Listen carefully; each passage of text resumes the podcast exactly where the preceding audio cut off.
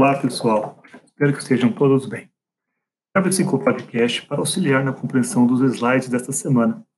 Para esta semana, além de continuar os estudos sobre os juros compostos e taxa equivalente, conheceremos um pouco sobre as taxas nominais e as taxas efetivas. Vamos lá. Vocês já notaram que às vezes encontramos anúncios de financiamentos prometendo taxas de X% anuais? Por exemplo, financie o seu carro conosco com uma taxa de apenas 24% ao ano. Em um primeiro momento, o anúncio pode chamar a atenção. Afinal, 24% ao ano é o mesmo que 2% ao mês. Concorda? Depende, né? Já vimos que depende. No entanto, você observa no anúncio um pequeno asterisco ao lado da taxa, com pequenos dizeres de rodapé informando que trata-se de uma taxa nominal, pois a capitalização é mensal. Pronto. É aí que começam as confusões. A taxa do financiamento não é 24% ao ano, mas sim 26,82% no ano. Você se lembra que a modalidade de juros utilizada normalmente é os juros compostos?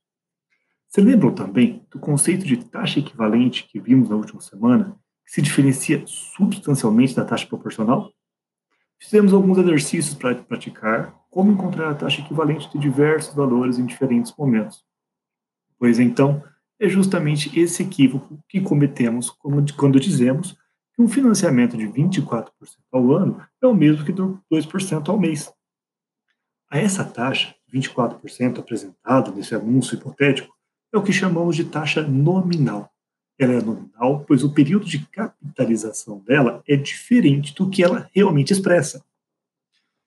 Já o termo taxa efetiva serve para nos dizer que a taxa que nos é apresentada se encontra no mesmo período de capitalização em que está expressa.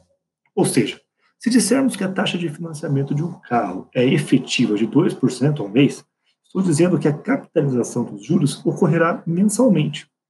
Pensando no caso dos juros compostos, conforme vimos o conceito de taxa equivalente, onde a taxa de 2% ao mês não é o mesmo que 24% ao ano, compreender o conceito de taxa efetiva e taxa nominal torna-se essencial.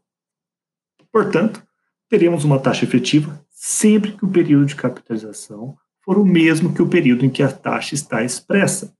Já digo aqui, o período de capitalização mais utilizado é o mensal. Portanto, usando, é, usando nos de, quando nos deparamos com uma taxa de juros mensal, é bem provável que já estejamos diante de uma taxa efetiva.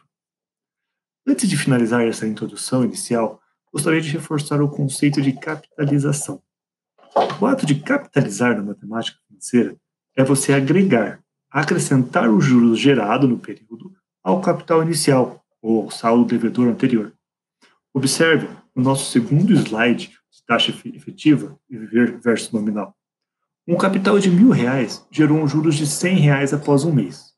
No mês seguinte, a taxa de juros incidiu não mais sobre os mil reais iniciais, mas sim sobre mil e cem reais de saldo. Ou seja, ocorreu a capitalização dos juros ao capital. No caso do exemplo do slide, percebam que a taxa e a capitalização são mensais. Então, pessoal, se uma taxa, para ser efetiva, deve estar no mesmo período que ela é capitalizada, concordam comigo que só existe uma taxa efetiva? Diferentemente de uma taxa equivalente, onde qualquer taxa pode ser calculada para um determinado período. Nós conseguimos levar a taxa de um período para o outro, trazer do outro para um, mas a taxa efetiva será sempre aquela única que refere-se ao período de capitalização dela.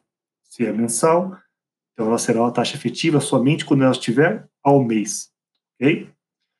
Então é isso. Leiam os slides, assistam os vídeos que eu enviei e anotem as suas dúvidas para conversarmos no nosso encontro síncrono. Dessa forma, vocês poderão tirar eventuais dúvidas, a gente poder resolver alguns exercícios e vocês poderem compreender de uma vez por todas o conceito de taxa nominal e taxa efetiva. Bons estudos e cuide-se!